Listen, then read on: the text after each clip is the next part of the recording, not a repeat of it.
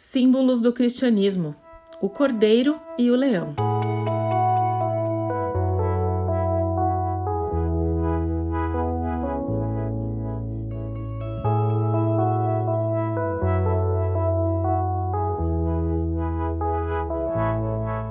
Quando lemos o Antigo Testamento, vemos que era necessário que os judeus sacrificassem animais, especialmente o cordeiro, para expiação dos seus pecados diante de Deus como uma demonstração de arrependimento e pedido de perdão ao Senhor.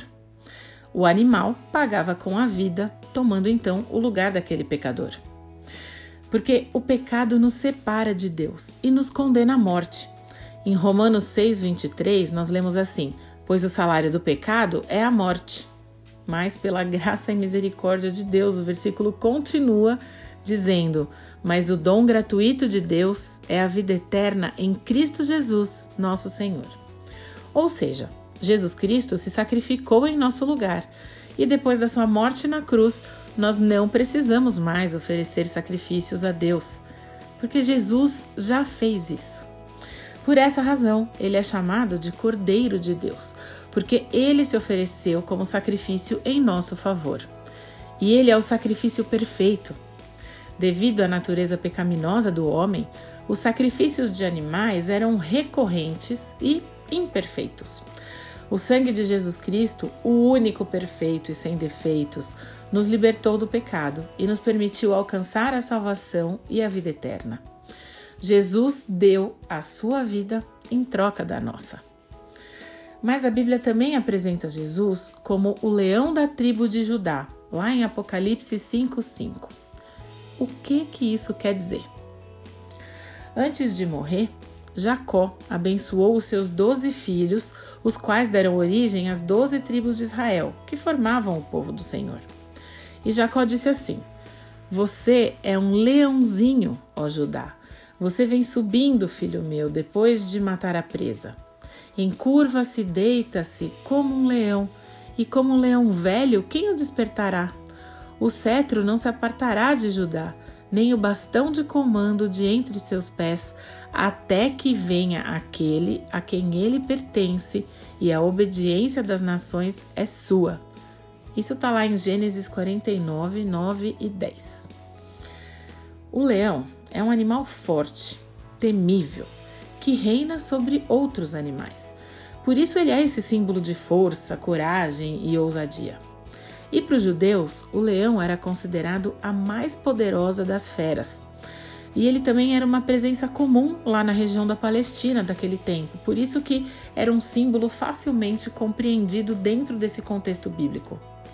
Jesus, o Messias, veio então como esse rei tão esperado, forte, capaz de lutar, de vencer a morte, de determinar aí qual era o seu território e reinar eternamente ao lado do Pai.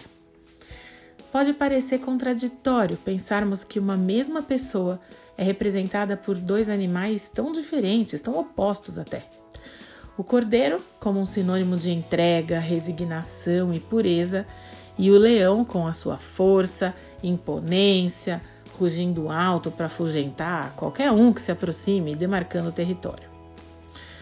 Na sua ressurreição, Jesus demonstrou ao inimigo que ele é a autoridade dele é o governo na terra e que todo o mal já foi derrotado. O poder do mal não tem mais lugar nesse território divino.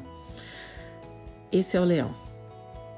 Ele também foi o sacrifício perfeito, aquele que derramou seu sangue em favor de todos nós. Esse é o cordeiro.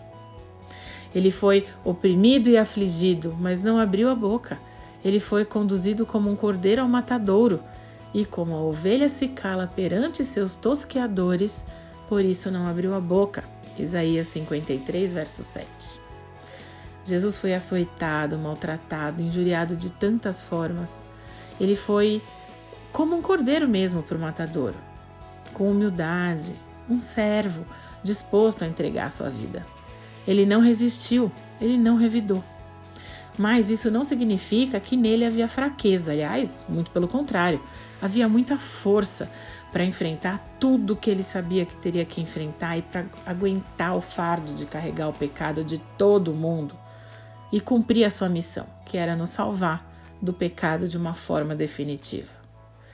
Como cordeiro, Jesus foi morto, mas como leão, Jesus Cristo venceu.